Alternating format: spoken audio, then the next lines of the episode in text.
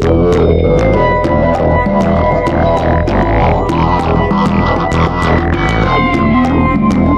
各位朋友，大家好，欢迎收听剧谈社，我是主持人罗素志。大概在一年多前吧，有一瓶日本威士忌是三得利发售的山崎五十五年，在拍卖行以六百多万港币的高价出售，也就是在短短的两个多月里，价格就翻了二十五倍。这个成绩当时是震惊了业内外的人士。于是呢，我们也借这个机会邀请了国内最早的威士忌独立装瓶商 Whisky Republic 的合伙人 Linda，给大家介绍了一下威士忌投资的一些入门知识。当时也盘。盘点了像苏格兰、爱尔兰、日本、美国这些威士忌主要产区各自有什么特色。那其实当时我们就计划把威士忌的节目做成一个系列，更加细致的去跟大家聊一聊威士忌的投资、品饮以及相关的一些文化。只是苦于一直没找到一个特别好的角度，能让那些不喝威士忌的朋友也能有兴趣或者快速的上手。刚好 Linda 在听完之前一期我们聊普洱查鄙视链之后就有灵感了，他觉得鄙视链其实是一个非常好的讲述方法，于是。就有了我们这期节目，从鄙视链的角度去给大家介绍威士忌。那首先欢迎我们的嘉宾。哎，大家好，我是 Linda，感谢素质兄，我有机会可以继续跟大家聊一下威士忌。每一个行业呢都存在各种各样的鄙视链。之前李老师提到过茶圈的，而我所在的金融圈鄙视链就更复杂，分行业、分板块，还要分前中后台。等进入了威士忌圈之后呢，发现威士忌有类似的情况，所以今天也是在这里跟大家一起梳理一下。在开始之前啊，我想先解释一下，借用鄙视链。这个词来聊 whisky 呢，并不代表说 A 一定就比 B 好，而是我们想探讨一下他们各自所代表的含义和产生这个看法的原因。所以接下来的内容呢，我会从多个维度出发，跟大家去分享一些我的观点。如果有不同意见呢，欢迎一起讨论啦。对的，因为跟普洱茶是一样的，就是威士忌它在各个维度上也存在着非常复杂的鄙视关系。有的鄙视链是是很奇怪的，那有的呢也不能说完全没有道理。我们大致的梳理了一下，大概会有七。条主要的鄙视链，我先给大家简单的介绍一下吧。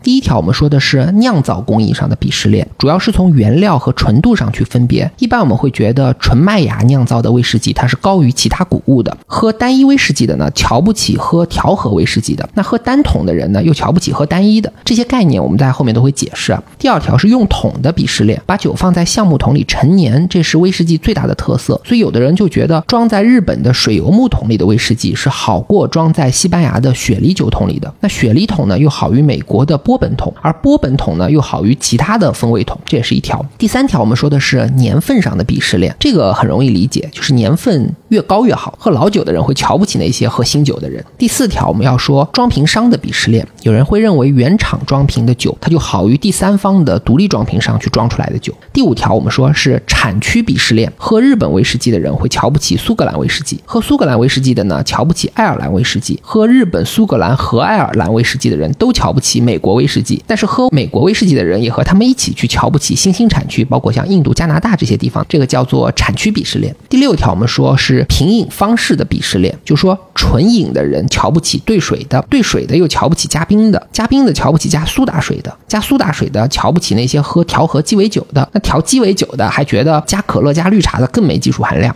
最后一条就是口感上的鄙视链，这个有一点互相鄙视的意思。简单说就是喝泥煤味这种重口威士忌的，瞧不起喝花果香。那喝花果香的人呢，又觉得爱喝泥煤味都是装的。所以大致盘点下来，从产地到酿造的材料、工艺、装什么桶、怎么分销、品饮的方法，可以说威士忌的鄙视链真正做到了打通产业链，一视同仁，无所不在。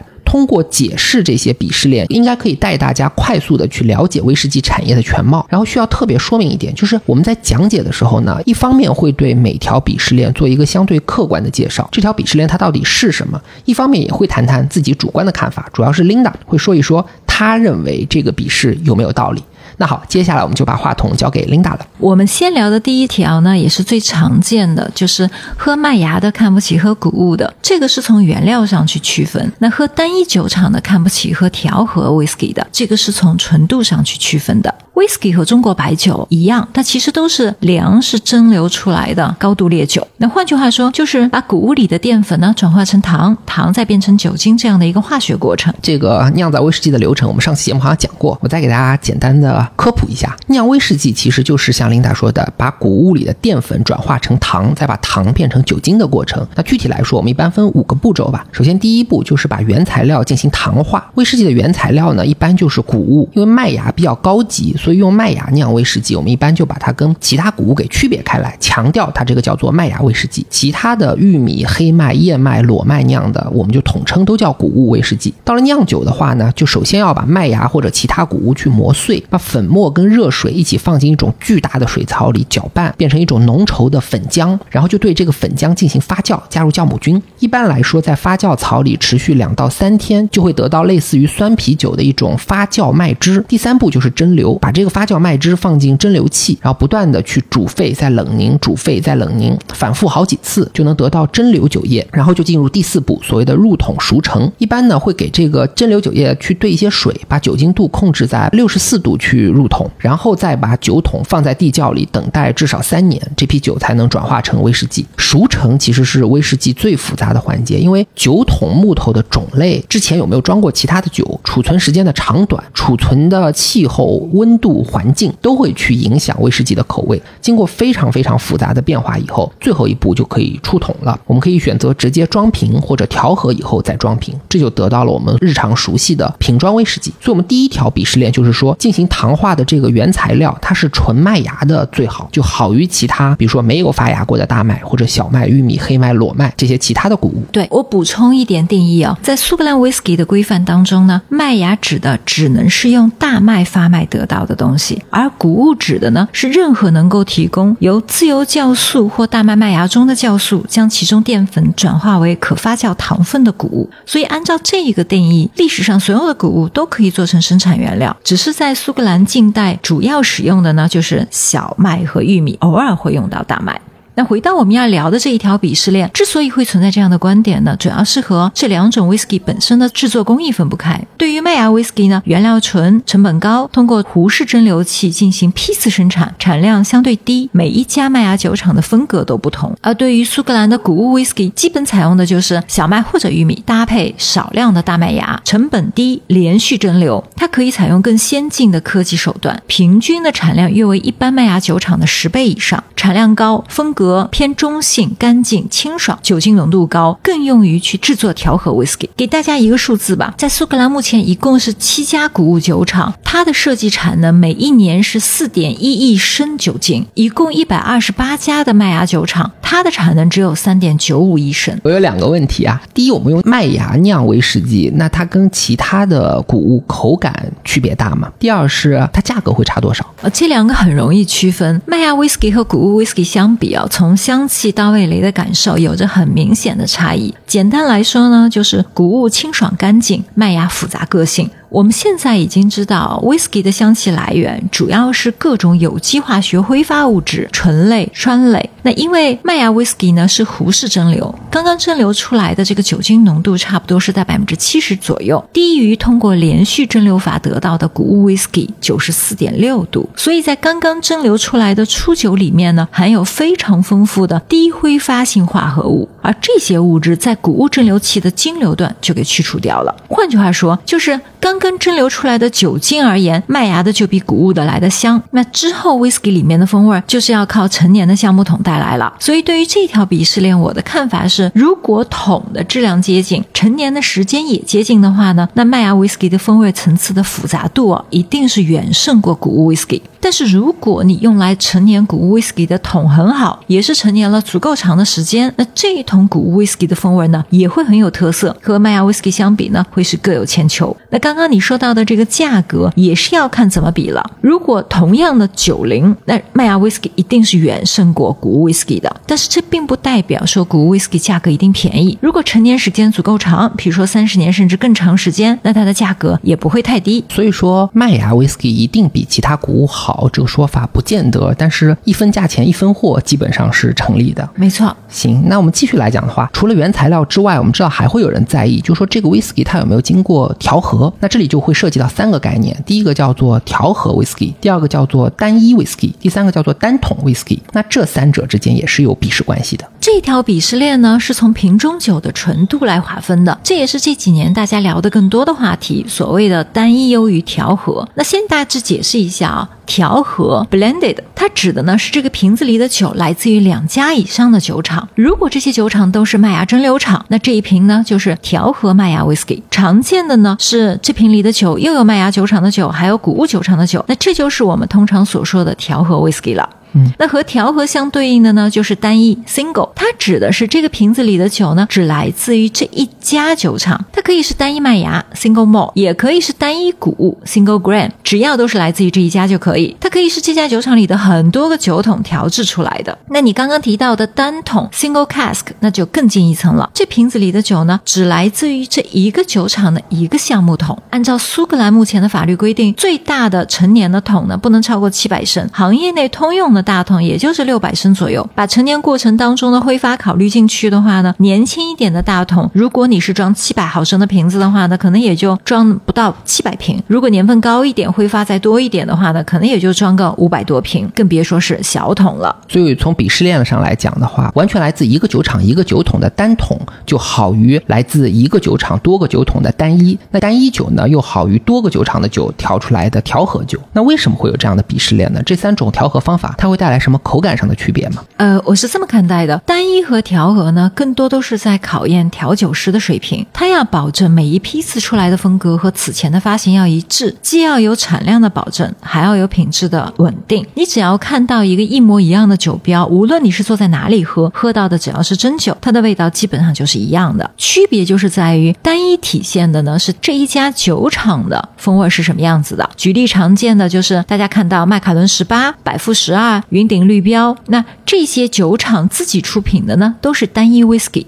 而在调和 whisky 的酒标上标注的呢，就不是酒厂名字，而是品牌名字了。比如说像芝华士啊、百灵坛呢，还有近年来在电视剧里经常能够看到的日本的响啊，这些都是品牌，而不是酒厂。它里面呢是多个酒厂风味的一个集合体，所以它更多体现的是这一个品牌的调酒师他想传递给市场的一个信息。那每一个品牌味道都不一样，每一个品牌下面不同的系列，它的味道也会有所差异。但这就是调酒师的本事了，这也是一个很大的挑战，因为我们知道谷物 whisky 和麦芽 whisky 它调出来的风味啊，不仅仅取决于它选取的这种种类，更要求配比的精准。所以调酒师的首要任务呢，是确保每一批次的这个产品质量的稳定。从实际的操作上来讲，如果我在调酒的这个当天某一特定的原料酒不能用的话，就需要在同一分类里面去找到别的酒厂的这个替代品，来保持产品的风格稳定。那如果要调整比例呀，要准备库存呢，要考虑到各种各样的桶对于这个酒的影响，这些都是调和工艺中很关键的这个环节。我这里也稍微给大家解释一下，就是为什么要对威士忌进行口味调和的问题啊？可能。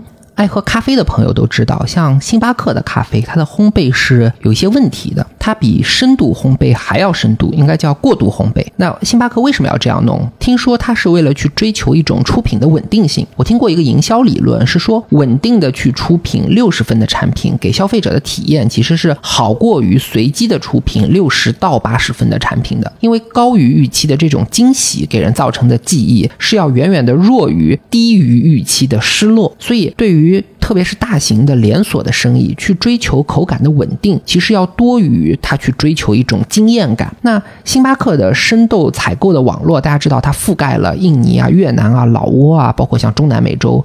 呃，非洲好多好多地方，它为了要实现一个标志性的品牌标准，统一的过度烘焙反而是它最好的方案。其实威士忌也是这样。前面我们说了，酿造一桶威士忌的过程中，每一个微小的差异都有可能造成最终的口感和色泽的巨大区别。所以从十九世纪开始，苏格兰的调酒师他们就会把不同年份、不同酒桶里的酒进行一种调和，来形成成品的口感和香气的平衡，从而创造一个稳定的出品。比如麦卡伦，十八年就是。十八年的味道，二十五年就是二十五年的味道，年复一年的去维持口味的一致性，这样才能做出威士忌的品牌。那其实现在世界上百分之九十的威士忌都是调和威士忌，调和技术也是蒸馏厂的一种核心竞争力。那既然调和有这么多的好处，我们刚才说不调和的单桶单一反而处在鄙视链的上端，那这又是为什么呢？这个呢，是因为喝酒的人群对自己的要求提高了，喝酒的目的呢，不再就是为了把自己或者是别人给喝多喝翻掉。而是希望更好的去享受这款酒带来的愉悦。那越是天然，越是没有经过人工打磨，那就越纯粹、越真实，越能让人知道它本来面目长成啥样。所以单桶 whisky 的标签呢，就是小众、限量。那这个限量少的可能只有几十瓶到五六百瓶不等，和那些动辄几千瓶的限量完全是两个概念了。世界上没有两个一模一样的单桶，我们做过测试的，在酒厂同一时间蒸馏入桶，桶型一样大，桶的种类也一样大，放在同一一个仓库挨着放，存放一样的时间，出来的味道就是不一样。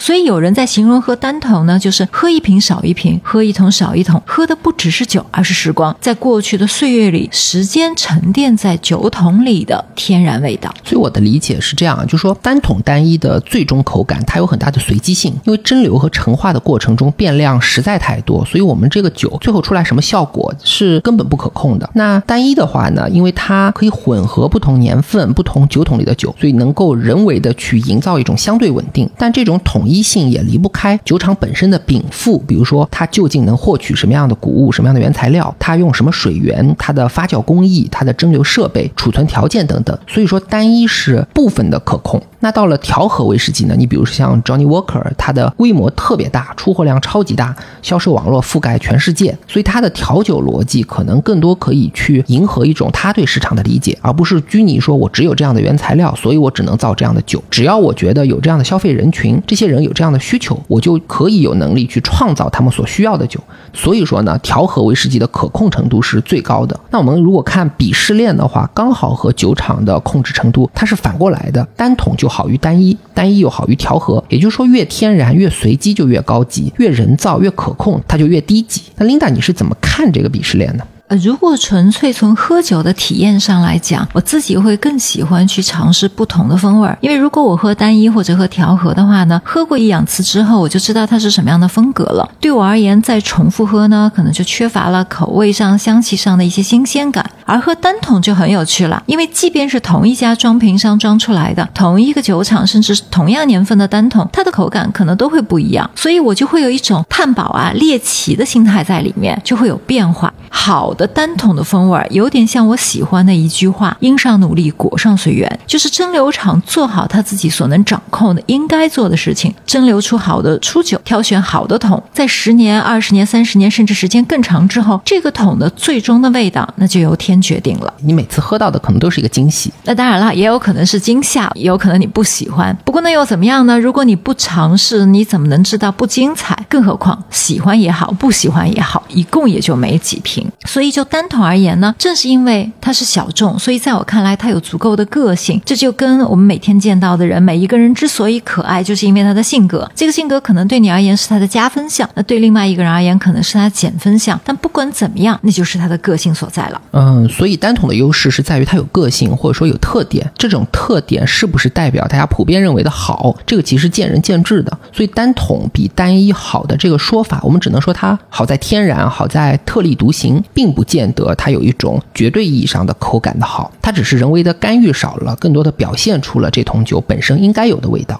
是的，因为在我看来，如果是刚刚蒸馏出来的酒就不行呢，那你放什么样的桶都不行。所以呢，品控好的酒厂很关键。在装桶陈年的过程当中，我们会去检测口感的变化、酒精度的变化，来判断是装瓶还是转桶还是继续陈年。所以我们不断的收桶，年轻的、年老的，但很多都是继续存放，要等到合适的时候才是亮相。那这就是一个装瓶商对于单桶品质的管控，这个就不是在于。干预了，嗯，好的。那以上我觉得我们就已经把酿造工艺方面的纯度鄙视链给讲完了。我不知道这个能不能算纯度啊？在这个方向上，还有一个比较常见的鄙视关系，就是对于酒精度上的鄙视链。这个怎么说呢？酒是越烈越好吗？大家常见的 whisky 的酒精度在瓶身上标注的就是百分之四十、百分之四十二、四十三、四十六等等，这些基本上都是在装瓶的时候兑水稀释到的度数。根据苏格兰的法律规定呢，最低的装瓶标标准是四十度。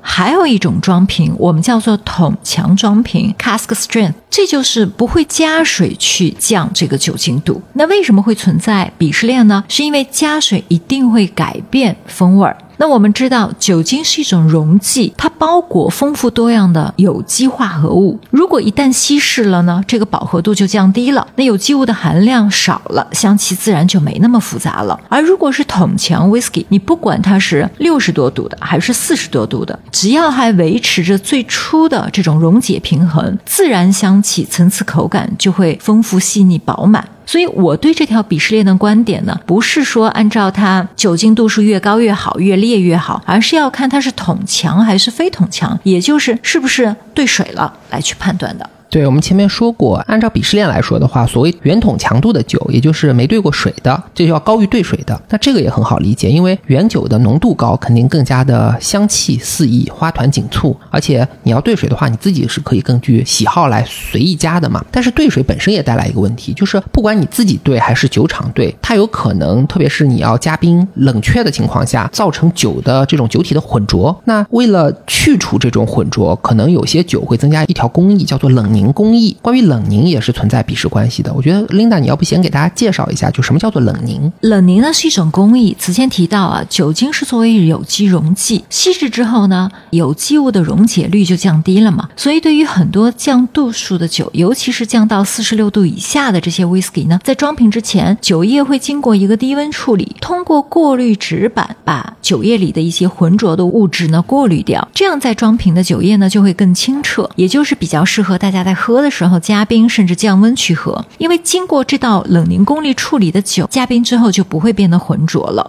那是什么东西使酒液发生浑浊呢？主要是两类物质。第一类的主要化合物是长链脂肪酸乙酯和大型烷基类酯类，这一类呢是在统成过程当中形成的风味物质。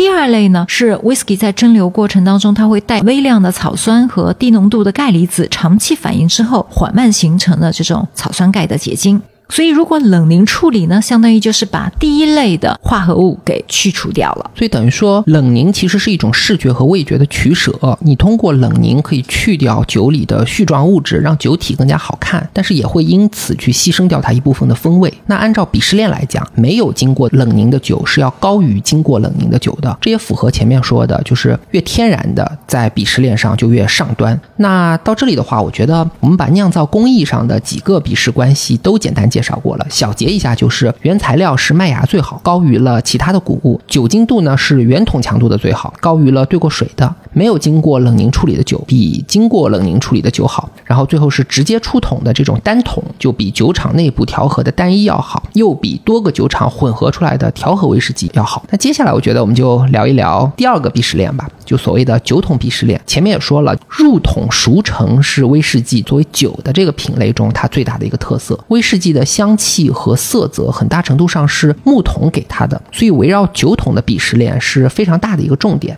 没错，因为橡木桶对于 whisky 风味的形成呢，贡献率要占到六七成，所以在酒标上呢，你会经常看到大家要把木桶的这个种类标出来，比如说是波本桶啊、雪莉桶啊、红酒桶，甚至会更进一步会标守住雪莉桶、再铸波本桶等等。所以有人会觉得呢，说守住桶一定会好过再铸桶。那这里要再解释一下，所谓守住桶呢，是指这个橡木桶是第一次去陈年苏格兰的 whisky，它有可能以前是放过 whisky 的，比如说类似于像波。本桶守住波本桶呢，就是指这一个橡木桶以前是存放了美国的波本威士忌，再把波本威士忌倒出去之后，这个桶第一次存放苏格兰的威士忌。士忌。所以酒桶比试中，第一点其实是守住桶比再铸桶好。然后这里的守住再铸，刚刚琳达说了，都是针对于苏格兰威士忌而言的。他铸过别的酒，但是第一次放苏格兰威士忌，它也叫守住。那这个我觉得很有意思啊，用别的酒的风味去完成自己的酒，这个好像是威士忌的一种特色吧？它是刻意为之的嘛？呃，其实最主要的原因是因为经济原因。为什么会有那么多的美国的波本桶会被苏格兰的威士忌去使用？是因为对于美国的波本威士忌而言，它有立法规定。所有的能够被叫做 Bourbon Whiskey 的，是必须要在新橡木桶当中去陈酿的。一旦装瓶完了呢，这个橡木桶就不能再用于陈年美国 Bourbon Whiskey 了。那那么多的废桶怎么办呢？苏格兰就很聪明，就把它回收回去，去装苏格兰的 Whiskey 了。这其实也是一个历史原因了，因为在十八、十九世纪那时候呢，Whiskey 刚刚蒸馏出来就是直接喝的，但因为生产具有季节性，所以需要储藏那些喝不掉的木桶，自然就是一个好的容器。就地取材，价廉物美，这是基本考。考量因素。那不像美国啊，有着丰富的项目资源，用新桶是常态。苏格兰的这种木桶供应是比较有限的，所以欧洲其他国家因为运输运到英国去的，类似于像雪莉桶啊、白兰地桶啊，都被用来储存苏格兰 whisky。结果呢，熟成一段时间之后，发现说，哎，这酒更好喝，不那么毛躁辛辣了。于是桶陈就逐渐成了生产工艺当中的必要的一道工艺。所以桶陈其实它是有偶然性的一个结果。那人们觉得手铸桶比再铸桶要更好，是因为它带着别的酒的风味会更浓烈，是这样考虑的吗？支持这个观点的人呢，会拿茶包举例。比如说，大家都知道，茶包泡茶的话呢，浓度肯定是第一泡最浓，之后就是越来越淡了。但是木桶呢，不完全像这个，因为萃取率呀、不同木条深度的可萃取物质，还有说你烘烤、制烤木桶的这种方法工艺呀，都不能简单的定义说守住一定优于再煮。而且很多时候，你用守住桶的时候呢，是要谨慎的，因为我接下来会讲到，很多人会喜欢说守住雪莉桶出来的 whisky。手铸雪莉桶的概念就是说，这个橡木桶以前装的是西班牙的雪莉酒，把雪莉酒倒出来之后，第一次去装 whisky。如果你是在一个个守住的雪莉桶里面存放时间很长，可能会存在一种现象，就是这个 whisky 的特性哦，已经被这个木质的香气和它高浓度的萃取物的风味所掩盖了，所以并没有一个绝对。所以。威士忌它从酒桶里面去提取香气，不管是酒的香气还是木头的这个本身的香气，它都需要建立在一个前提，就是酒的味道能够压得住这个香气的味道。否则的话，对，一旦被盖过了的话，那就过犹不及。它是这样一个道理。那以上就是手铸和再铸的问题吧。那接下来我们可以讲一讲桶的木材问题。前面说了一般是觉得日本的水油木是最好的，它比西班牙的雪梨桶、美国的博尔本桶都更好。所以要不给大家先讲一讲这个最好的水油木，它是个什么？木头为什么它最好？水油木呢是一种产自于日本北海道那边的一种橡木，此前呢一直是用来做家具的，因为它的强度高、坚硬。但是这种橡木它有弯弯曲曲的很多的节点，所以在这个制桶的过程当中呢，很容易发发生断裂，而且很容易渗漏，并且呢，如果能够达到做桶标准的话，这种树的树龄啊至少要两百年以上。日本在此前它的 whisky 啊也是在传统的波本桶啊、雪莉桶里面。去做统称的，因为二战之后经济的这个封锁，他拿不到那些传统的波本桶和雪莉桶去陈年了，但是他必须又要橡木桶，那怎么办呢？他就在本土开发，看有没有替代品。那此前水油木桶呢，其实以前他们试验过，那现在因为没得用了，所以他就在想能不能改良一下，比如说这个水油木的木质比较辛辣、比较粗糙，那就说我新酒放进去的时间是不是时间长一点，哎，就会更好一点。那也是因为种种的机缘巧合，种种的原。因导致水油木桶陈年出来的一些酒呢，它会有传统的波本桶、雪莉桶所没有的那种东方的神秘的气息，比如说类似于像檀香。那这也就是为什么只要这瓶酒沾上了水油木桶这几个词呢，那这个身价真的不是翻一倍以上了。这水油木桶都是超级贵的啊，是的，很贵。这也因为是此前刚刚提到水油木桶本身它的数量少，而且如果我们单单从这个桶的成本来看的话呢，一个新的波本桶可能就是一百多块钱美元，然后。雪莉桶呢，可能要六七百美元，而一个水油木桶呢，可能要五千美元以上了，几十倍的贵于波本桶。对，对，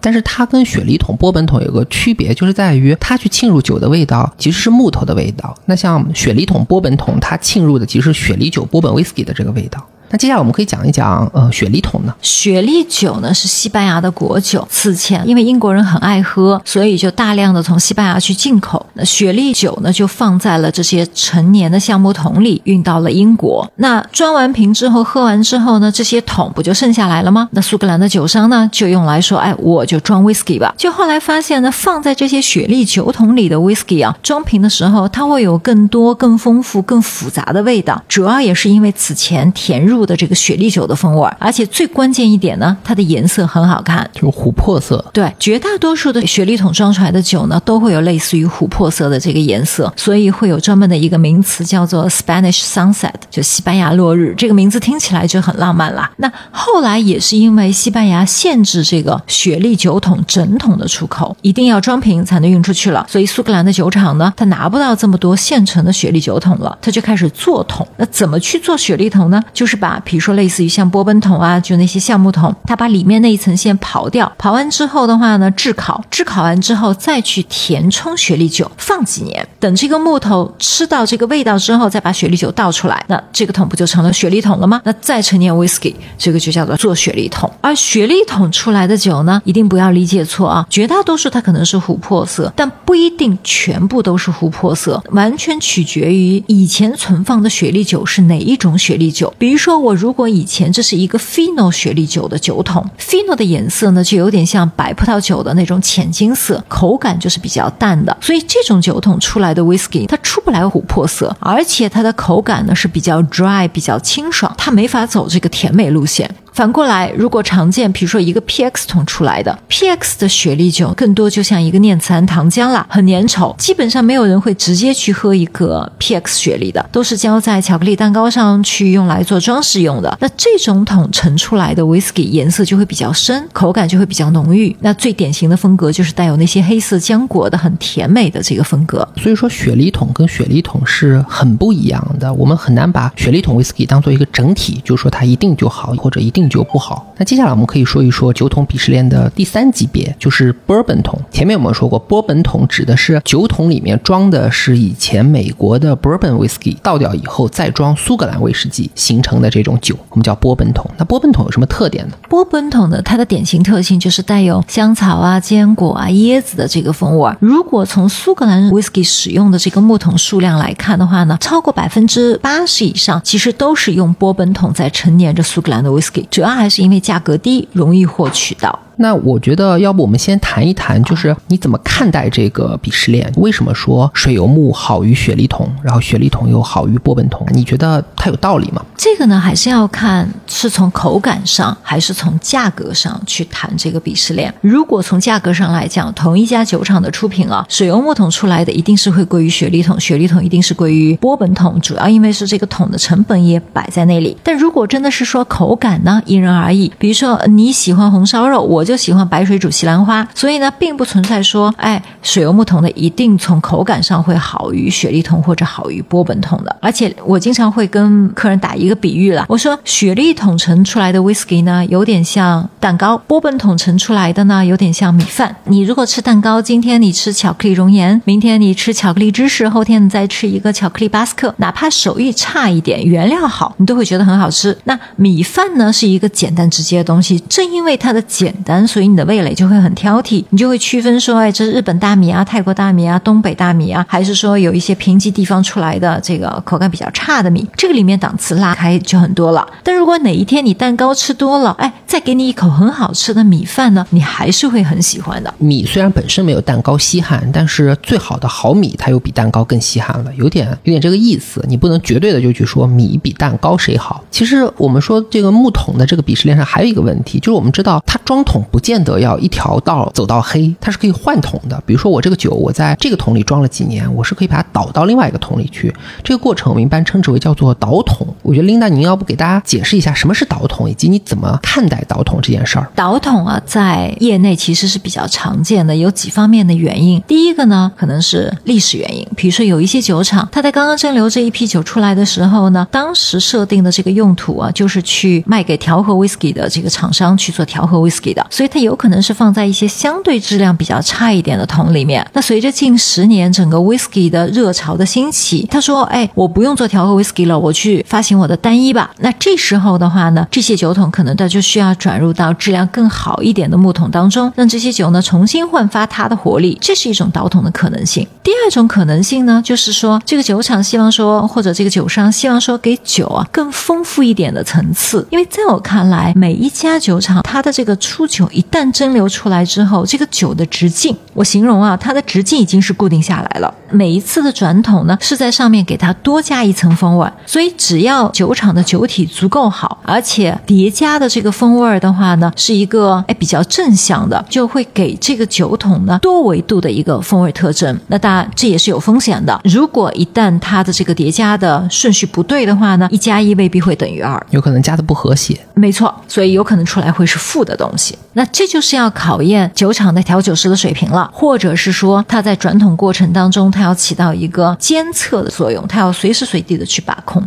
那比如说，我们就有一桶在全新的水油木桶里收尾了一年的麦卡伦单桶，然后等到它满了三十年的时候去装瓶，然后在最后这一年转桶的过程当中，我的头发都熬白了。就你们自己做的一个倒桶，没错，是这样。因为这一桶麦卡伦，我们当时收的时候呢是二十多岁，当时的预计就希望它能够在在三十岁的时候去装瓶，所以到二十八岁左右的时候呢，我们就开始要决定，我们是让他在这个波本桶里面去完成他的这个三十年的使命，还是说给他一个更好玩的东西？所以当时我们有做过测试，是说把它转入到朗姆酒桶，还是说转入到雪莉桶？那雪莉桶对于麦卡伦来讲就太常见了啦。那还是说转入红酒桶啊、波特桶啊，这些其实都有过测试，都觉得欠缺。最后我们当时就想啊，说世界上没有一桶麦卡伦会在在水油木桶里去做收尾。那我们当时正好就联系了日本的制桶商，拿到了一个全新的水油木桶，所以我们就把这一桶开始转入到水油木桶里面去做收尾工作。这个过程真的是很揪心的，因为刚刚介绍过，水油木桶容易发生侧漏，所以每三个月我们会去打样，基本上这个仓库会一直帮我们去看。那在打样过程当中呢，我们一直在做比对，前三个月其实变化微乎其微，直到第二次取样，颜色就开始有变化，然后开始逐步的有风味的变化。最后呢，在这个水油木桶里，相当于睡了一年多的时间。那这种收尾，我们行业内呢，我们叫做 finishing，所以就成了全球第一桶在水油木桶里面收尾的三十年麦卡伦单桶。在这个一年当中啊，我真的屡屡会噩梦醒来，就梦见仓库给我打电话了，说这个桶漏光了。所以呢，有的客人说，哎，说你这个还可以继续放，哎，我说不行了，我说再放下去啊，不是酒不行了，是我不行了所以这种提心吊胆的感觉也是水油木桶贵的原因。啊。是的，对，就是操心操的这个钱，这个成本。没错。那我觉得，就听你这样说，统陈这个事儿跟调酒它是可以去做一个比较的，都是经过一些后续的人工干预去影响酒最后出品的风味。但是呢，统陈它不一样的地方在于，你要做一个长期规划，做一个漫长等待，然后在等待的过程中还有可能会发生变化，陈化的这种时间啊，一些意外的发生啊，明天和意外哪一个先到来啊，它都是影响它最终风味的过程吧。还有一个就是倒桶的过程中，我觉得需要要去考虑一个问题啊，就是你怎么知道这个桶的风味跟酒目前的风味它能配得上呢？你用什么依据来做这个换桶的判断？更多是基于对于酒的了解和对于木材的了解，那当然还要加上充分的一个想象。这就好比我有一个朋友很厉害，自己也很会做饭，他去没有吃过的餐厅呢，一看菜单就能判断说，哎，哪一道菜应该是不错，可以尝试。我就问为什么，他说这两种食材搭配到一起呢，一定不会难吃到哪里。那另外两种呢，基本上就可以不用尝试了。果真啊，我一尝就是这样子的。我们有一桶达摩的三十年单桶，它前十二年是在美国白橡木再铸波本桶，之后六年呢是在白兰地桶。又四年在守住波本桶，最后八年是在波特桶。这一桶是大鼻子爷爷 Richard Patson 的精心力作了。那我收的时候已经是在波特桶里了，酒的这个味道醇厚啊，在盲品的时候，那简直就是一喝清新，再喝清晨。我就问他为什么会这样子过桶，他说：首先呢，因为达摩的酒体啊足够强劲；再者呢，这个顺序很关键，选用的这个木桶呢，在风味上的添加啊是层层渐进的。每一次的过桶，它都有它的一个主要使命。第一个再铸桶，它就是用来去柔化这个酒体，把出酒里的那些辛辣毛糙的这个物质呢吸附掉。第二个呢是用来添加红色浆果的香气，例如像草莓啊、桃子啊。那第三次过桶呢是用来增加坚果、香草的这种香气。最后在波特桶里陈年呢，不仅能够增加黑色浆果的香甜，同时又不会让这个桶的味道啊压过这个酒的香气。但是他自己都说了，这些呢都是凭着他的经验和想象去做的，最终出来的味道呢谁也不能保证。所以去年我们这一桶在装瓶的时候，他给的这个评语啊是说。这一桶的表现已经是远远超过了他的预期，所以装桶换桶是非常依赖于经验，并且在这个过程中有一些随机性。没错所以可以说是一个时间和概率的游戏。这个也可能是大家为什么觉得单桶稀罕或者说单桶好玩的一个原因吧，就它不那么的确定。说到这里，我们就可以进入到下一个鄙视链了，就是聊到年份的鄙视链。酒越老越好，这个道理是容易理解的。不过我们可以再讲一讲原理，就是就着刚才的继续去讲一讲年份的概念在威士忌上它怎么定义，以及威士忌越老越好它背后更具体的这个原因。所谓的年份呢，就是指酒标上标的这个数字，这个数字它仅仅只是计算瓶中的这个酒在橡木桶里的这个时间，这跟红酒啊，跟中国的白酒啊是完全不一样的。也就是说，它一旦装瓶了，这个年份就不会再涨。没错，主要呢是因为橡木桶对于 whisky 的影响已经是占到六七成以上，也就是 whisky 只有在木桶里才会发生互换啊、加法啊、减法的这种我们叫做三重反应。嗯，所谓加法啊，就是指酒桶会给 whisky 增加风味和特征，类似于像木糖、橡木味、单宁，包括此前一些填充物的影响，包括颜色都会进入到酒体里。而减法呢，指的是说木桶会吸附掉 whisky 里面一些易于挥发的物质和化合物，使得这个酒酒液呢会变得更醇厚、更柔和，也更容易被人所接受。互换呢，其实是一个最神奇的地方了。互换指的是这个橡木桶和以前填充物留下的这种残留物和酒和包括最重要的氧气之间会发生这种化学和物理的反应，创造出来一些新的味道和香气。所以这种加法、减法和互换的过程都是需要时间。在时间面前呢，万物真的是平等的。那我们知道，在 whisky 酒圈，大家普遍都会认为啊，在温暖的地方，whisky 的成熟会快一点。但如果你在喝那些 whisky 的时候，你会发现它的颜色很好，香气也不错，但就是粗糙。那有可能就是因为它的加法和互换已经完成了，减法并没有做完。它还没有吸收完它本身里面的一些辛辣感。没错，没错，我们就拿比如说新产区啊，澳洲的这个 whisky 举例。澳洲大家都知道嘛，红酒多，所以呢，用来陈年呢红酒的橡木桶就比较多。澳洲的 whisky 酒商呢，更喜欢拿这些红酒桶去陈年。红酒的颜色，包括它的单宁物质，对于 whisky 的影响其实是非常正面的。但你在喝那些酒的时候，就会发现它比较 dry and hot。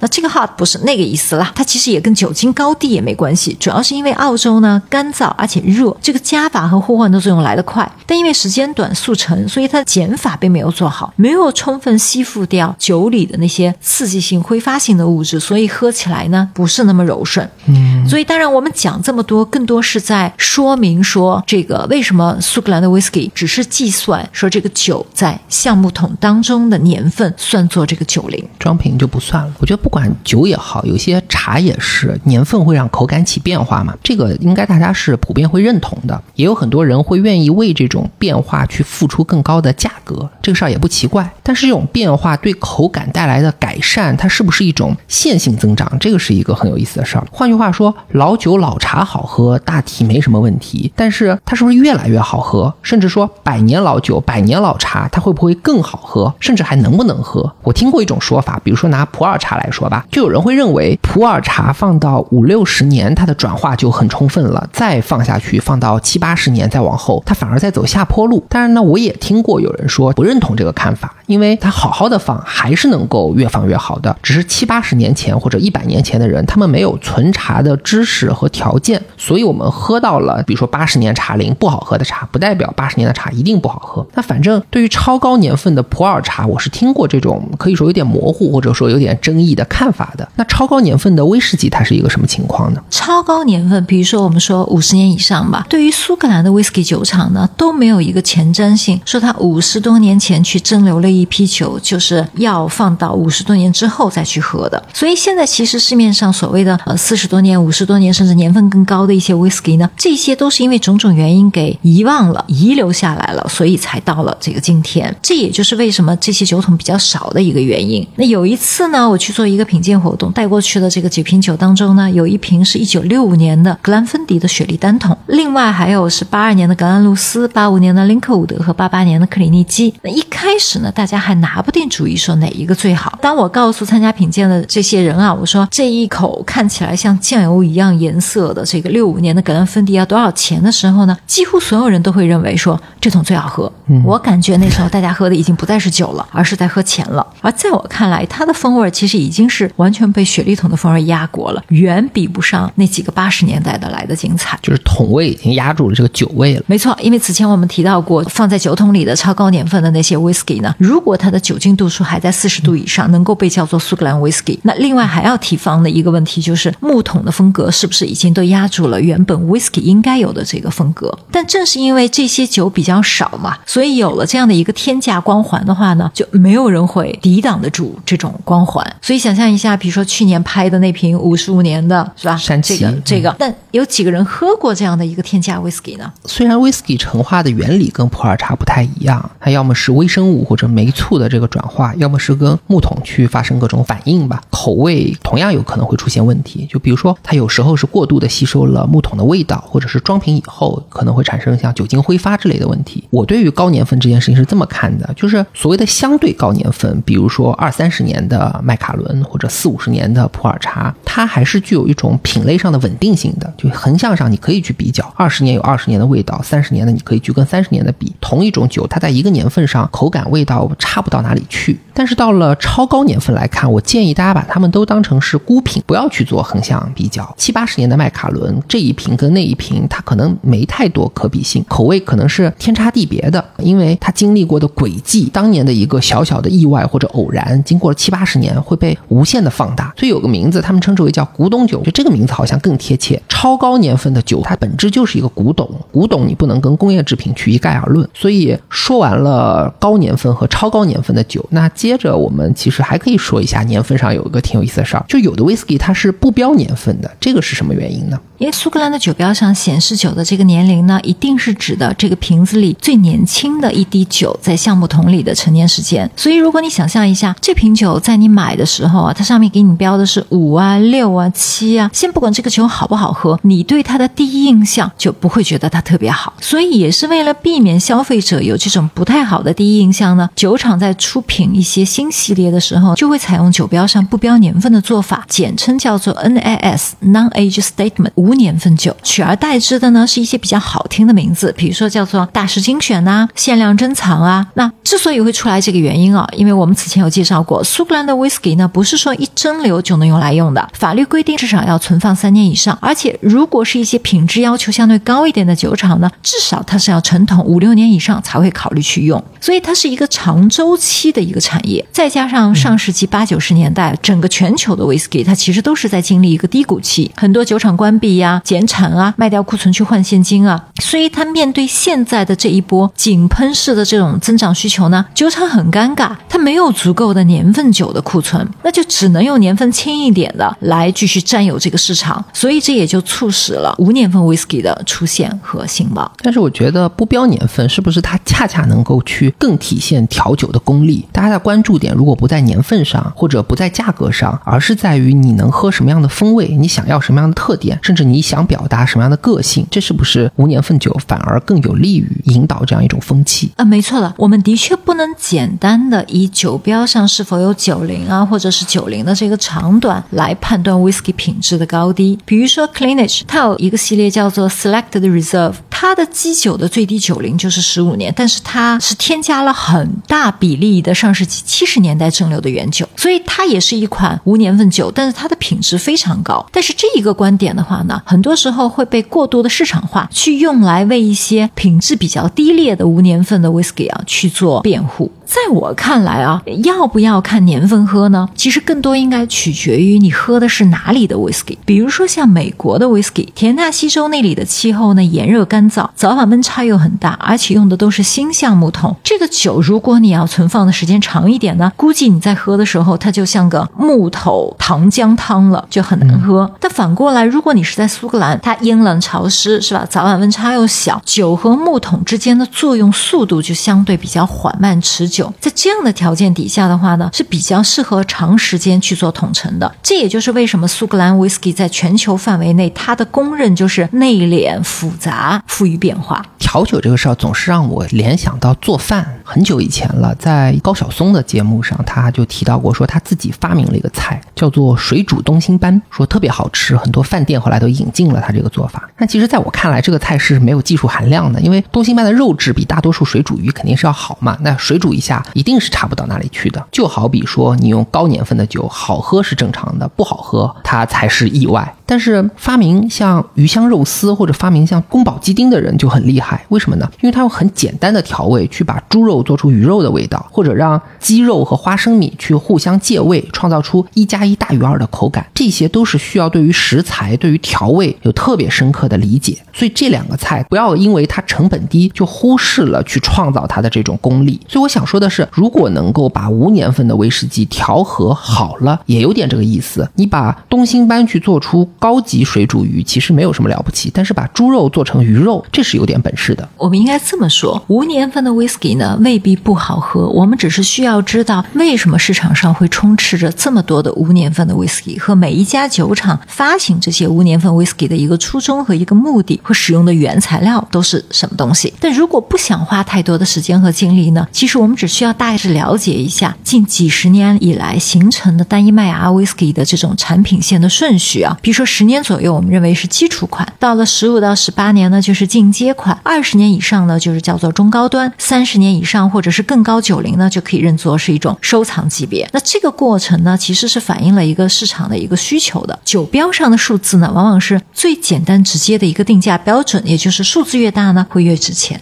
这个其实也是对于消费者，我觉得是最友好的一种方法，简单直观，就你没有那么高的学习成本。没错。那到这里的话，我觉得年份鄙视链我们讲的差不多了。概括起来说，就是年份、口感和价格它肯定是挂钩的。所以呢，追求高年份的酒本身谈不上是错误，但是一定要注意的是，超高年份它未必是越放越好，要根据具体的存放条件来分别的看待。然后，因为只要是苏格兰的威士忌，它最起码都经过了三年的统称，哪怕它不标年份，它也未必就一定不好。关键还是要看它用了什么基酒去调。那讲到这里，年份的部分也讲完了，接下来我们就可以聊一聊装瓶商的问题吧。因为 Linda 她自己就是装瓶商嘛。你好啊，那装瓶商的鄙视链呢也很常见。这里呢要引入两个概念，一个叫做 OB（Original Bottling），就是原原厂装瓶；另外一个呢就是 IB（Independent Bottling），叫做独立装瓶上装瓶。那很多人会认为啊，就是这个原厂装瓶的呢一定优于独立装瓶上装瓶的。那他们的理论是这样子的，就是如果是好的酒桶，酒厂为什么不自己留着？为什么要卖给 IB 商呢？其实呢，他是不了解啊，就这个 IB 商存在的历史是伴随着整个 whisky 发展史的。就是 whisky 酒厂出现的时候，其实 IB 商已经开始有了。IB 商的酒桶的来源大致会分三类，第一类最常见的也就是酒厂它要调整库存，或者是说它要换取现金去出售这个酒桶。这种情况下卖出去的桶呢，往往是整个一个批次卖出去，或者整个一堆卖出去，没有什么一个特别的原则。而且呢，除了那些自己有仓库的大的 IB 商，比如说类似于像我这样很多的 IB 商买了酒桶之后呢，并不需要把这个桶挪走，是吧？而是继续放在酒厂，继续吃陈年，直到我要把它装瓶为止。所以呢，不是说酒厂一定是挑不好的桶卖给 IB 商，这一点从源头上不成立的。只不过呢，对于自己酒厂而言，它桶多，所以他自己要出品这个单一麦芽的时候，他挑选的余地就会多一点了。那第二个来源呢，是一些私人藏家。此前因为某种特殊原因，有一些酒厂呢，它是能够接受私人定制单桶的业务的。这些厂家买了新酒呢，就存在酒厂仓库，之后他可以选择直接装瓶或者整桶卖给 IB 商。我此前有一桶阿贝就是这么来的。那第三种情况呢，是从调和 whisky 品牌酒厂那里买到。比如说六十年代以前，包括麦卡伦在内啊，几乎所有苏格兰 whisky 酒厂的出品都是为了制作调和 whisky 基酒。直到现在，除了那么几家有名的单一麦芽酒酒厂自己已经供不应求了，还有很多麦芽酒厂存在的目的就是为了提供调和 whisky 所用的基酒。所以每一个酒厂，尤其是同一集团底下的酒厂之间，它又有交换桶的这个习惯。所以你在苏格兰 whisky 的酒厂仓库里，你完全可以在这家酒厂看到有别家酒厂的这个酒桶。而对于调和 whisky 厂商，他也会因为种种原因把他的这个单桶卖给 IB 商，比如说调整库存，比如说这个桶的风味它不符合它调和的要求，那。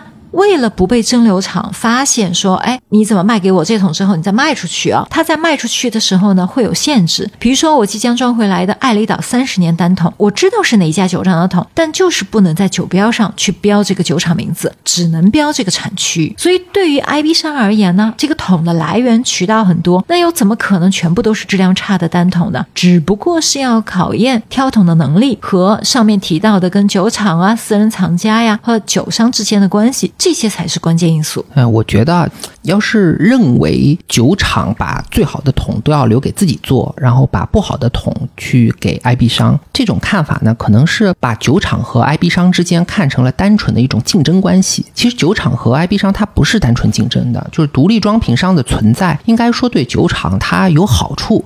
这个我打个比方，大家可能很容易就能理解。我们知道，在手机市场，像三星和苹果，他们都做手机，手机制造的层面，它确实就是竞争对手。但是三星同时也是手机元器件的供应商，比如说像屏幕啊，包括苹果的屏幕，有的时候就是三星提供的。而对三星而言，拥有像苹果这样的客户也有巨大的好处，因为它能提供巨大的稳定的现金流。所以在产业链上，三星它有意的去做一个纵向的衍生，能够去形成自己做一个集团的独特。定位，发挥它在比如说像电子行业积累的这些优势。那威士忌行业的酒厂跟装瓶商，它也有这样的关系，它不是一个同质的竞争。可能装瓶商的业务在整个市场份额里只占到百分之一左右，这种竞争威胁就更加不值一提了。对啊，你的这个观点是非常对的。其实还是那个原因，因为整个威士忌行业呢是一个长周期行业，预判市场非常关键。比如说现在吧，大家都觉得威士忌很火，所以很多酒厂开始扩产啊，开始做马力生产啊，包括很多以前关闭的酒厂，现在又开始重新生产了。那对于这些酒厂而言，它的成本很高，因为它需要不断的增加新桶去储存。而我今天蒸馏出来的酒呢，有可能要十年之后才能装瓶变成现金。那这个十年之后市场又会是什么样子呢？万一这个判断失误了呢？那有可能这种失误有可能是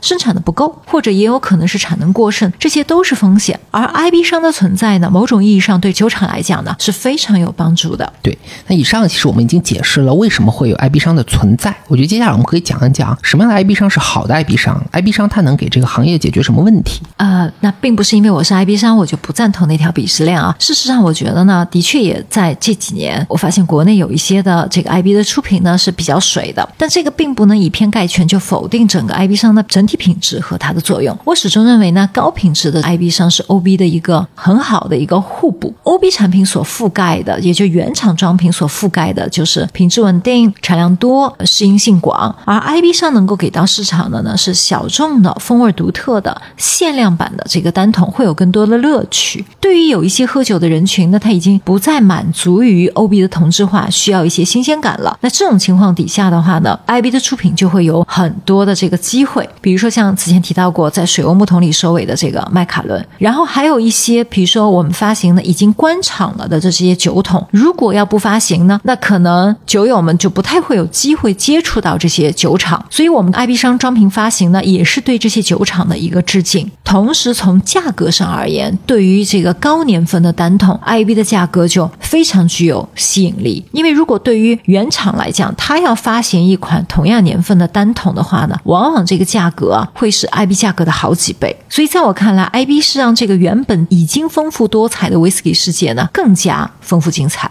而对于 IB 上最关键的核心竞争力，就是在于它的挑桶能力。此前我在上海有做过一次分享，那时候面对的对象呢都是 whisky 的发烧友，其中就有一个人问我说：“如何界定我们跟其他 IB 商之间的一个最大分别？”我当时的第一反应就是我们是最好玩的 IB 商。这个好玩呢会有几重定义：第一就是挑桶的时候，我更看重的是这个桶本身的风味质量，跟这个酋长的品牌溢价无关；第二，我们敢于去承担风险去尝试，比如说就像用那个水油木桶去收尾三十年麦卡伦，用朗姆酒桶给云顶去换桶，这些呢。都是需要时间和资金的积累的，并不是简单快速的，今天买桶，明天装瓶，后天去销售。那第三一个的话呢，我们会把很多东西方的文化去融入到酒标设计当中去，而不是简单的弄个图贴上去。比如说我们发行的易经系列，就是把每一个单桶的个性和它对应的卦象结合起来。还有我们会把苏格兰很多改变人类文明历史的这种发明创造啊，体现在酒标上，这让大家在喝酒的同时呢，对苏格兰的文化会有更多的了解。那这些其实都是我们的一个初衷，就是希望把好酒快乐的去。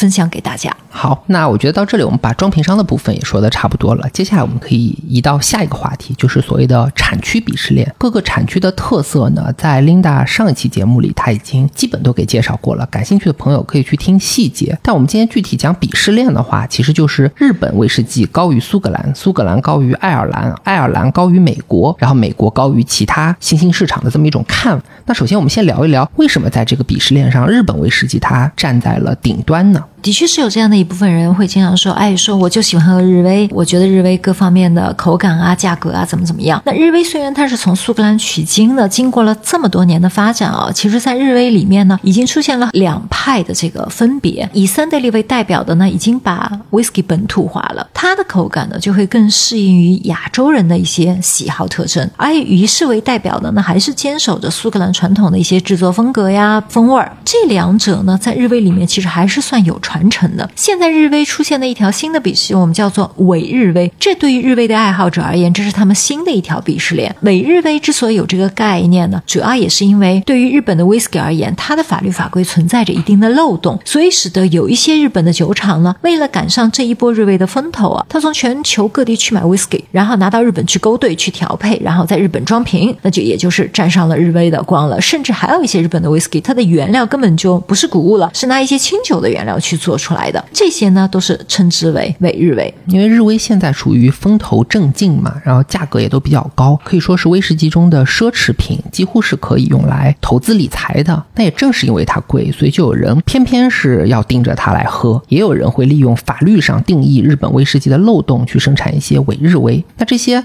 专门喝日威的人很容易被人打上一种叫做土豪或者人民币玩家的标签。有人就觉得很多喝日威的人，他不见得是真的爱威士忌，他只是会用嗯这个酒价格高来标榜自己而已。我倒是觉得呢，日威这种红红火火的局面，它挺好的。板块有轮动，就说明这个市场它在焕发活力。几百年前的威士忌是苏格兰的最好，那过了几百年，如果还是只有苏格兰的好，就恰恰说明这个行业不发展。那日本威士忌的成功，也让很多国家，包括中国，也包括台湾地区，有了自己去投资威士忌，甚至自己去酿酒的这种信心，就证明了不是只有威士忌的发源地才能酿出好的威士忌，或者说被全世界接受的高端威士忌。所以我觉得这个也是日威它能够站在鄙视链的顶端所具有的一项特别的意义吧。那接着我们可以讲一讲苏格兰威士忌的情况。你刚刚说到这个板块轮动啊，其实很有趣，因为我们现在对比苏格兰的威士忌和爱尔兰威士忌啊，就这两个一直是放在一起对比的。从这个发源地来讲的话呢，威士忌的发源地其实是爱尔兰，所以在很长一段时间，在英格兰流行喝的威士忌不是苏格兰的威士忌，而是爱尔兰的威士忌。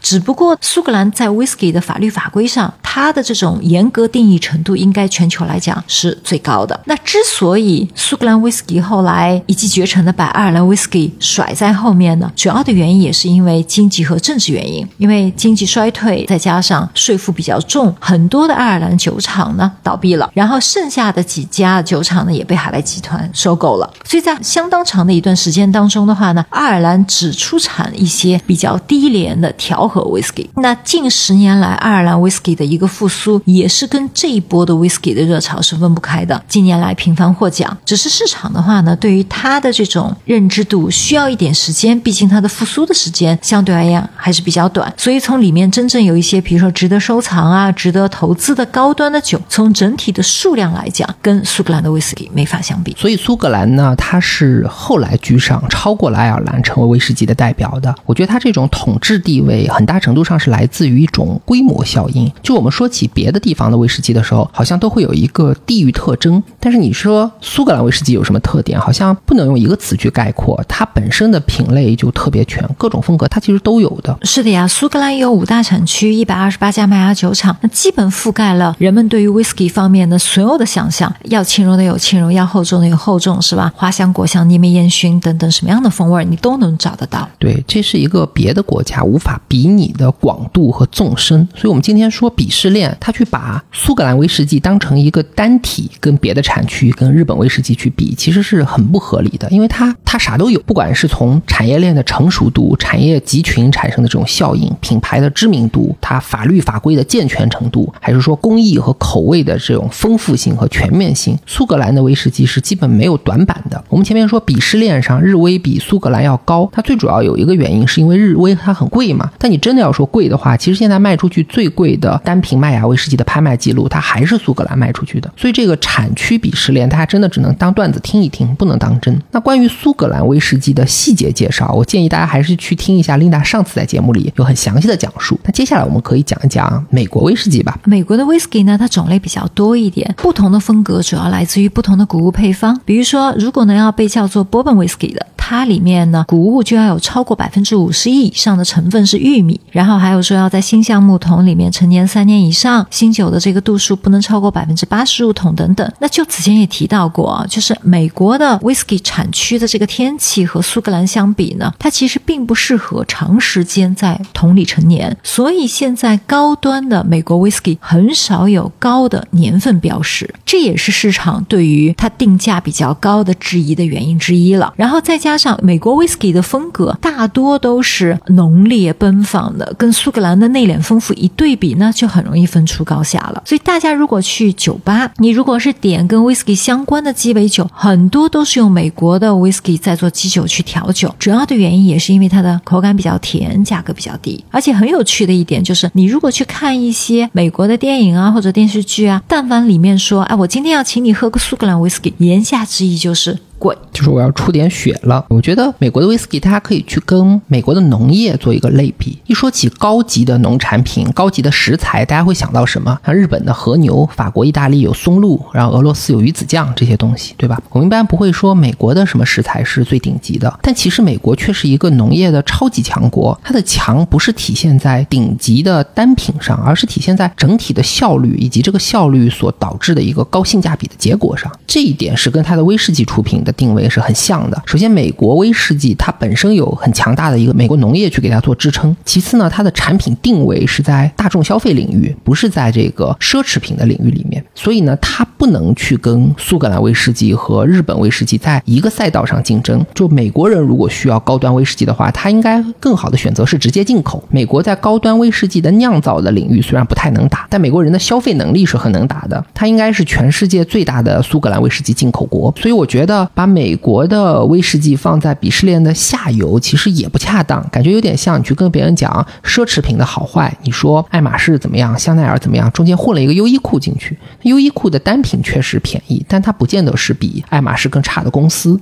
那以上就是鄙视链上的几个产区的这个说法了。其实除了主要产区以外，我们知道还有一些新兴产区，往往也是会被人鄙视的。哦，现在全球几乎哪里都有 whisky 酒厂了，从澳洲到非洲。不过你猜一下，全球最大的 whisky 的生产国是在哪个地方啊？印度。印度人喝酒的方式很直接，因为那里的气候比较炎热，所以他们习惯在晚餐前呢快速喝酒，就是大量的苏打水加冰加风味浓郁的各种各样的零食，所以导致印度。whisky 呢，并不追求丰富的层次，更多只要口感柔顺。而且，为什么我们要提这个印度呢？是因为印度 whisky 它的原料很有趣，它是用甘蔗蜜糖去生产的，绝大多数的这个价格低廉的啊，全部都是用这种原料生产的。那现在也有一些用麦芽蒸馏的高端的这个印度 whisky 了，但是可能是因为陈桶的气候啊，还有说它调制时添加的这个香料啊，反正至今我是没有喝到过一款就比较适合我的印度 whisky。那说实话了，我也只喝过一口，当时我喝完之后里面。浓郁的柑橘类的这个香气让我瞠目结舌，所以之后也养成了遇到所有不熟悉的吃喝物品的时候呢，我得先看一下配料表。就是你喝的那个威士忌里面它有柑橘香气，但其实就是在威士忌里面本身放了柑橘，对，然后加了香精。这个我觉得挺重要的，给大家科普一个生活小知识，就是我们国家在食品安全方面是有规定的，食品配料表上的成分顺序它是要按照实际含量的递减来排列的。大家买奶制品特别重要，特别是那些调味的奶。制品像酸奶啊、冰激凌的时候可以看一下。那产区鄙视链我们就基本聊到这里吧。接下来我们可以聊一些更具体的问题，就是所谓的品饮的问题。一杯威士忌先放在你面前，你要怎么喝？你加冰吗？还是兑东西？还是直接喝下去？这个也是有鄙视链的。嗯，经常有人会问到说这个酒应该怎么喝？那对我而言，如果不是为了去挑桶呢，我更喜欢纯饮。所谓纯饮，就是一滴水也不加就这么喝。在整个过程当中呢，你能够感受到啊，随着酒精的挥发。它的香气不断的在一个变化，我们装回来的酒呢，也全部都是桶强装瓶。此前有客人还开玩笑问我说：“你为什么不降点酒精度数啊？这样能多装回来几瓶，还能多卖一点。”然后我当时就说了：“我说我挑的是酒啊，装回来的也是酒，我又不是进口水，是吧？客观您买回去愿意怎么加就怎么加了。但如果我是要在做一个嗅闻测试，要去对比同一酒厂的很多个样品的时候呢，加水这时候就非常必要了，因为加水能够快速的把酒液稀释之后的话呢，让里面一些易挥发的香气分子啊，让它尽快的释放出来，这样就便于我去判别说这个样品里存在什么样的一个独特香气。但如果我是在评估说这个样品的口感或者它的风味特征是什么的时候呢，就不会，因为加水还是会破坏它的一个整体结构的。所以你评估是对圆筒强度来评估的。是的，但我其实是建议刚刚接触 whisky 的一些朋友，你可以是去加水去尝试。这个加水呢，是在你已经喝了一两口，你已经知道纯饮是什么感觉之后，如果那时候你觉得纯饮的这个酒精度数还比较高，你觉得比较灼热，那不妨滴几滴常温状态底下的纯净水。一方面呢，能够快速把香气打开；第二一个的话呢，可以适当的降低一下它的这种灼热感、酒精度。圆筒强度的酒，它是可以到六十度以上的。没错，一般我觉得能喝六十度以上的酒的人不会太多吧。但是按照鄙视链来说，纯饮高于加水。然后 Linda 的觉得呢，就是加水它不见得就不好，这个是因人而异的。而且评测的时候去做专业的这种嗅闻测试，那专业的那些品酒师他们都是要加水的。可见纯饮高于加水的这个鄙视链它是不太成立的。那接着往下就是说，比加水还要低一级的叫做加冰，这很有意思。我以前觉得加冰的喝法应该会比加水高级，就是加冰不就是图个凉快吗？为什么要被人鄙视呢？那加冰的目的就是为了降温，为了要降低这个酒精的灼热感，让你的口腔能够快速接受这样的一个液体嘛。嗯，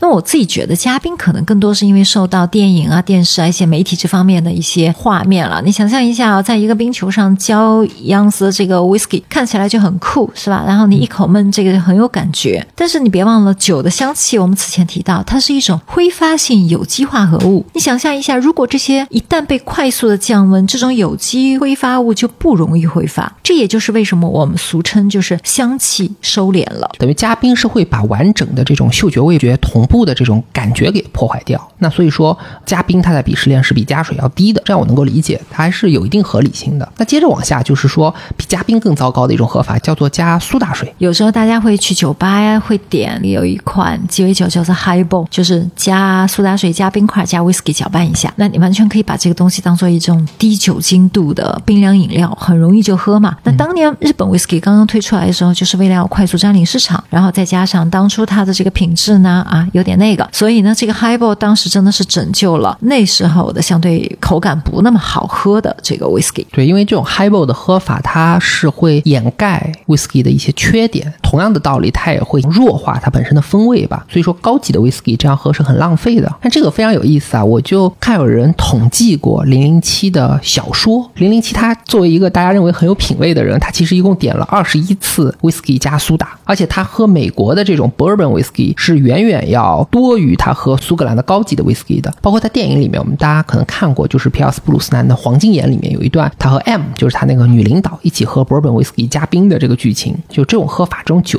对零零七也好，对 M 这样一个英国情报系统的高层来说，它是非常奇怪的，都是 OOC 的。但你看，像 Kingsman，Kingsman 就是《王牌特工》里面，他们就没有穿帮，同样都是啊背景很好的英国特工，他们喝的是六二年的达某这个就非常专业了。那有人解释说，零零七这样选酒是为了表现它有一种特立独行。我倒觉得这个就是一个 bug，因为 whisky 的历史本身其实是特别长的，有好几百年。我们看到的现在这种席卷全球的 whisky 文化，只不过是近十来年的事儿。在这之前呢，人们不会投入这么多的时间和热情去研究它，很大程度上就是当成了一种饮料，没有那么被郑重的对待。所以在零零七的小说、电影流行的年代，其实是一个美国文化大行其道的年代。对于 bourbon whisky 还有加冰加苏打这种很随意的喝法，它背后都是一种美式生活方式的体现。所以我今天要说这个，是因为我们今天聊的是鄙视链嘛。我们有的时候可以去想一想，当我们把这种鄙视关系看得特别重的时候，这种重视是不是真的出自于自己的想法，还是更多的受到了别人的影响？日本的 whisky 一定比苏格兰的好吗？雪梨桶一定比波本桶好吗？新产区的酒真的就不能喝吗？这些都是可以去想一想的。那接着我们就可以再说一点关于鸡尾酒的事儿吧。鸡尾酒在鄙视链就更底层了，比加苏打还要糟糕。呃，这里你要去界定一下啊，鸡尾酒是在酒吧专门调的鸡尾酒，还是说夜店你喝到的那种？因为我觉得这两种不一样。你在酒吧夜店就是自己加雪碧加可乐的那种，那种没错，对对对，没错，没错。因为这两种完全不一样。你要在酒吧的话呢，人家是有专门的配方的，是吧？还有专门的技巧啊、手法啊。那这种调出来的酒呢，更多取悦于人的是它的色泽和口感。它已经不再追求酒的本身的这个风味了。但如果你是说一瓶 whisky，你是要对着十瓶绿茶，是吧？或者是可乐这么去喝的话呢，这种喝法你是在买醉，而不是在喝酒。估计有很多的断片啊，都是跟这个有关的。你的本质就是获得酒精嘛，就是用更柔和的方式获得酒精。没错，呃，我们看鸡尾酒，它本身的定义，它是要有一定的配方的，就在烈酒里面去加果汁、糖浆或者奶油各种各样的调味，呃，混合出来的一个饮品。鸡尾酒本身历史其实特别也长，应该是超过两百多年的。它受欢迎的程度在历史上是起起伏伏。比如说像美国有一个禁酒令时期，它对鸡尾酒的管控不像对纯饮的管控那么严格，所以那种时候鸡尾酒就会流行起来。那我们今天接触到鸡尾酒，其实更多是随着两千年以后的一种娱乐文化一同兴起的。比如我们今天如果去到一些酒吧啊、夜店啊，他们会有一种非常有个性的装修，有专业的 DJ 驻场的乐队去营造一个娱乐的氛围。那大家来喝酒或者听音乐或者来蹦迪，它是是冲着一个整体的气氛来的，并不单纯的是为了来喝你这杯酒。所以真的要拿鸡尾酒去比较品质的话，也跟前面说的是一个道理。它其实不太是一个赛道上的东西，你把它当成饮料加酒，而不是一个单纯的酒里面加饮料，这个事情就合理的多。那说到这里的话呢，品饮方式的鄙视链也就差不多了。那时间到现在也就也也差不多了，我们刚好就可以聊一下最后一条鄙视链，也就是口味的鄙视链。前面说过，从口味上来讲，最粗略的可以分成呃泥煤类的这种重口味，或者是芬芳的花果香。那它们是一种相互鄙视的关系。这个怎么说呢？泥煤呢会觉得比花果香更有个性，喝花果香的呢会觉得那些喝重泥煤的要么就是装，要么就是想不开。那其实因为泥煤也是分很多种啦，苏格兰每一个岛屿啊跟内陆啊，它的泥煤的风格其实不太一样，所以导致最终呈现在 whisky 里面的关于这个泥煤的风味儿也是不一样的。但往往大家都会说，哎，说我喜欢喝泥煤味儿的，更多是特指艾雷岛那种带有消毒水、带有碘酒的那种风味儿啦。那这个在我看来呢，就好比是榴莲和臭豆腐那样子啊，就喜欢的人呢会为之疯狂，不喜欢的人呢也会为之疯狂。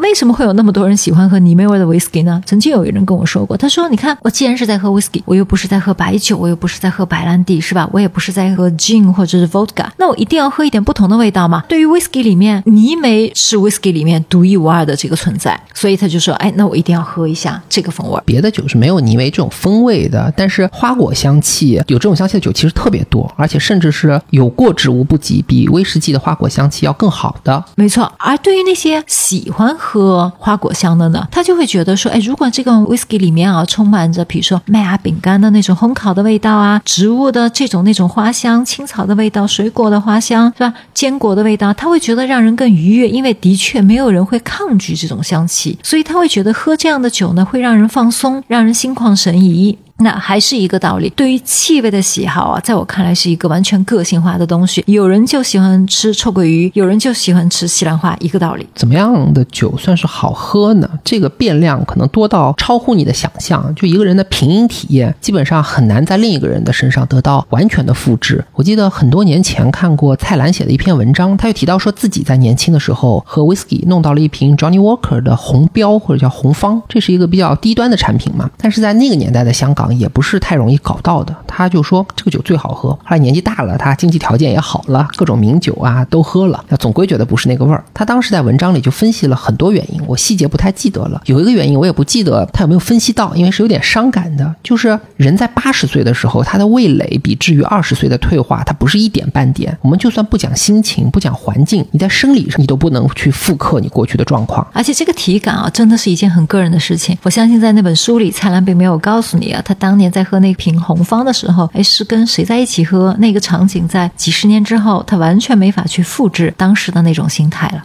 嗯，行，那节目到这里，我觉得时间也就差不多了。威士忌行业里的各种鄙视链、各种鄙视关系，基本上咱们都已经盘点了一遍。那最后，我们就请琳达来收一个尾吧。我们今天聊了那么多 whisky 里面的鄙视链，大家其实也发现了，我们并没有下结论说哪个高级或者哪个正确。在我看来呢，喝酒分三个阶段，第一阶段是纯喝，第二阶段是品酒，第三阶段呢是在做品鉴。每一个阶段关注的重点不一样。有人此前就跟我说过，他说你去一个拍卖场去看字画，鉴定的人看的是真假，真的作品不一定是好作品，而欣赏的话呢，看的是好坏。好的作品未必是真作，但无论是鉴定还是欣赏，前提。都得是你愿意来看，你对这个东西感兴趣。所以喝酒也是一样，第一个阶段很重要。如果你都不喜欢这个酒呢，你一定不会进入到第二个或者第三个阶段去琢磨它。所以在第一个阶段，你是怎么喜欢怎么来。我朋友刚刚开始喝酒的时候啊，就喜欢在 whisky 里面加大冰块，因为他觉得那样他能喝下去，然后才开始愿意说尝试变成加几滴水，到现在的这个纯饮的这个阶段。那第二个阶段呢，我们叫做品酒 tasting，到这个环节呢，就代表你已经进阶了。比如说，还是拿我。那个朋友举例啊，他不加冰之后呢，就会发现说啊哇，原来这款酒里有这样那样的香气，是此前没有喝出来的。而且这时候呢，味蕾也已经适应了纯饮，所以能够更敏锐的去感受常温下的这种刺激，才会体会说喝下去之后啊，这个香气随着呼吸的这个起伏，时间的这个长短。那对我们而言，我们要在这个环节呢，要写出品鉴笔记啊，要给香气、味蕾、尾韵综合去打分。而对于绝大多数喝酒的朋友呢，在这个环节已经能够充分。的去享受这款酒了。等到了第三个阶段呢，就叫做鉴赏了。这时候呢，你会愿意花更多的时间去了解这款酒、这家酒厂的背景、它的历史、它的工艺，是吧？这款酒有没有什么故事？它属于什么样的一个系列？它在市场的定位是什么样子？它属于是收藏啊，还是消费啊？这些相关的进阶内容。所以对于鉴赏而言的话呢，专业性就会更强。但一旦进入这个阶段呢，你的视野会更开，然后就发现哇，此前的认知呢，其实还是过于肤浅的。所以对于威斯。鄙视链这个东西呢，越是专业，反而越不太会计较。毕竟酒啊是一个非常个性化的东西。而我们今天之所以聊了那么多呢，目的也是希望大家在需要做出这个主观判断的时候，有足够的客观信息和事实来独立思考，这样就避免了盲从。好的，好的，非常感谢 Linda。那 Linda 刚才说的主要是品酒，我自己再另外再说一点我对鄙视链这件事情本身的看法吧。我知道有的人是很讨厌鄙视链的，特别是讨厌那种自以为站在鄙视链的上层去居高临下的俯视别人的这种态度吧。而且鄙视链的存在，它本身也是代表着一种简单化甚至是粗暴化的思维方式。那这些看法当然都是很正确的，但是我想说的是，我本人其实没有那么严格。我觉得好坏是可以拿出来比的，但重点是在于你怎么比。首先就是你要搞清楚你到底鄙视的是什么。这个东西它是一条赛道上的东西嘛？像 Bourbon Whisky，它追求的就是大众化。那你拿它去跟苏格兰的成年 Whisky 比丰富性，那就不合适。像鸡尾酒，它追求的是去放大你的愉悦，放大一种体验感。那你拿它去跟纯饮单纯的比口感也不合适。第二呢，就是说你在比试的时候，你多大程度上被场外因素干扰了？最大的场外因素当然就是价格了。你喝一口天价古董酒的时候，能不让它的价钱影响你的判断吗？还有一种就是稀缺性、排他性以及背后的虚荣心。像刚刚说的，酒厂一旦倒闭的话，那它剩下的酒桶价格就一定会倍增。这种稀缺性有没有价值？那毫无疑问肯定是有的。但这个价值是不是你要的？那很多人在这里就会犯迷糊了。所以我觉得你不能说哪条鄙视链它有道理，哪条没有道理。一般。一般来说，一个鄙视链它只要是存在，某种程度上都是有道理的。但问题是，这个道理未必是你想要的道理。重要的是，你要先找到自己的道理，才能去挑选出最适合你的酒。那行，节目到这里就结束了。再次感谢琳达也非常感谢大家的收听。我们下回再见，谢谢大家。